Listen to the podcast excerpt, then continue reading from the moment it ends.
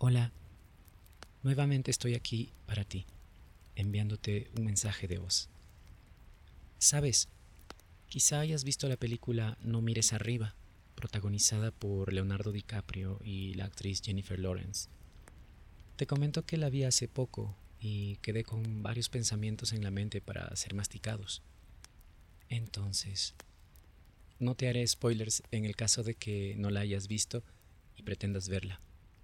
Y si de todas formas no vas a verla, no te daré motivos para que digas que ya te explicaron cómo es la película. Y como sabes que a veces me voy aparentemente por las ramas al hablarte de algo, intentaré que no sea demasiado. Como ya sabrás, y no se peca de spoilero cuando uno dice la sinopsis o de qué va, te diré que es una película que catalogan como una comedia de ficción y sátira. Es decir, que se ve y aprende algo de ciencia en ella, pero también lo hace con algo que provoca risa. Pero esa risa extraña cuando no te queda otra cosa que hacer ante algo que nos indigna o cuando no hay nada más que hacer que reírse ante algo que ya no tiene solución. ¿Comedia, ciencia ficción satírica? dirás. Vaya catalogación de género pero al menos es algo original que si no la viste, creo que puede llegar a gustarte. Me causaron risa varias de las escenas, pero por supuesto, también con esa sensación de algo agrio en las entrañas por lo que ocurre a lo largo del film. ¿Y qué ocurre? Preguntarás. No te contaré más que algunas cosas para no aburrirte en caso de que ya la hayas visto científicos descubren una amenaza hacia la Tierra que viene desde el espacio. Y a pesar de ser tan alarmante, la humanidad no hace nada al respecto, aparentemente, especialmente los gobiernos. Eso me hace recordar mucho y lo tanto que se habla del cambio climático provocado o potenciado por el ser humano y que nos dicen que hasta el año 2030 tendríamos un tiempo para revertir las acciones que están provocando que la Tierra se caliente más rápido de lo normal. Y si eso no ocurre, después de ese año los efectos serán irreversibles. Hace algunas semanas científicos protestaron acerca de lo que está pasando y algunos hasta lloraron de frustración ante la aparente ceguera de los gobiernos. Leía hace poco también unos artículos acerca del derretimiento del permafrost y también de las capas de hielo y que en esas capas, tanto de hielo como de permafrost, científicos han estado encontrando virus y bacterias que han sido conservadas por miles o incluso millones de años. ¿No es hermoso saber que al fin podemos descubrir más cosas maravillosas que nos deparan al mismo tiempo que hay algo malo? Es decir, tenía que haber algo bueno después de todo, ¿no?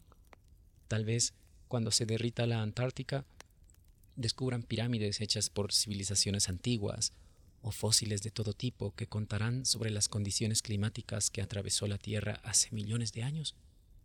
Y para coronar todo esto, además podremos avistar y experimentar la resurrección de seres microscópicos que tal vez estaban esperando con ansia que este congelador se averiara y salir a disfrutar del verano con nuevas especies que colonizar. Maravilloso cuadro. Es claro que lo último que te comenté es con tono de sarcasmo. Espero que no me hayas tomado en serio. Bueno, la verdad es que lo serio es que sí se está derritiendo el permafrost, los glaciares y también la Antártida está sufriendo los estragos del cambio climático. Te comenté lo que es el permafrost. También lo llaman permagel, lo cual me parece algo más en español que su primer nombre, pero ya quedó con ese nombre lo que sería el suelo que está permanentemente congelado. Y este tipo de terreno está en las regiones cercanas a los polos, especialmente en el norte, y que es como una costra helada, pero de varias capas subterráneas. Digamos que nada puede crecer sobre el permafrost excepto plantas pequeñas que no necesitan echar raíces profundas, como líquenes y especies pequeñas. Es maravillosa la vida y su capacidad de adaptación. Pero hablando de capas más profundas, la Tierra es también como una cárcel congeladora para lo que tiene en ella enterrado. Así, Alguien me comentó el otro día que en francés se dice Pergelisol o algo así. Y me gustó ese nombre. De hecho, en español también existe este sinónimo, pergelisol, aunque todavía menos popular el término. En fin, la cosa es que hay permafrost que tiene años, décadas, cientos y de ahí a mucho más años, a escalas de miles y a, y a veces también millones. Y especialmente esto pasa en las capas más profundas. La cuestión es que sí estamos como en los inicios de una era complicada. Y no quiero alarmarte porque al menos muchos de esos virus y bacterias no serían todas dañinas para el ser humano. Pero qué tal si tan solo algunas lo fueran. De todas formas, para ser fríos, no habría que ser demasiado paranoicos con esto. En esta película me llamó mucho la atención de un científico que está entre los primeros que midieron y corroboraron la existencia de esa amenaza que te comenté.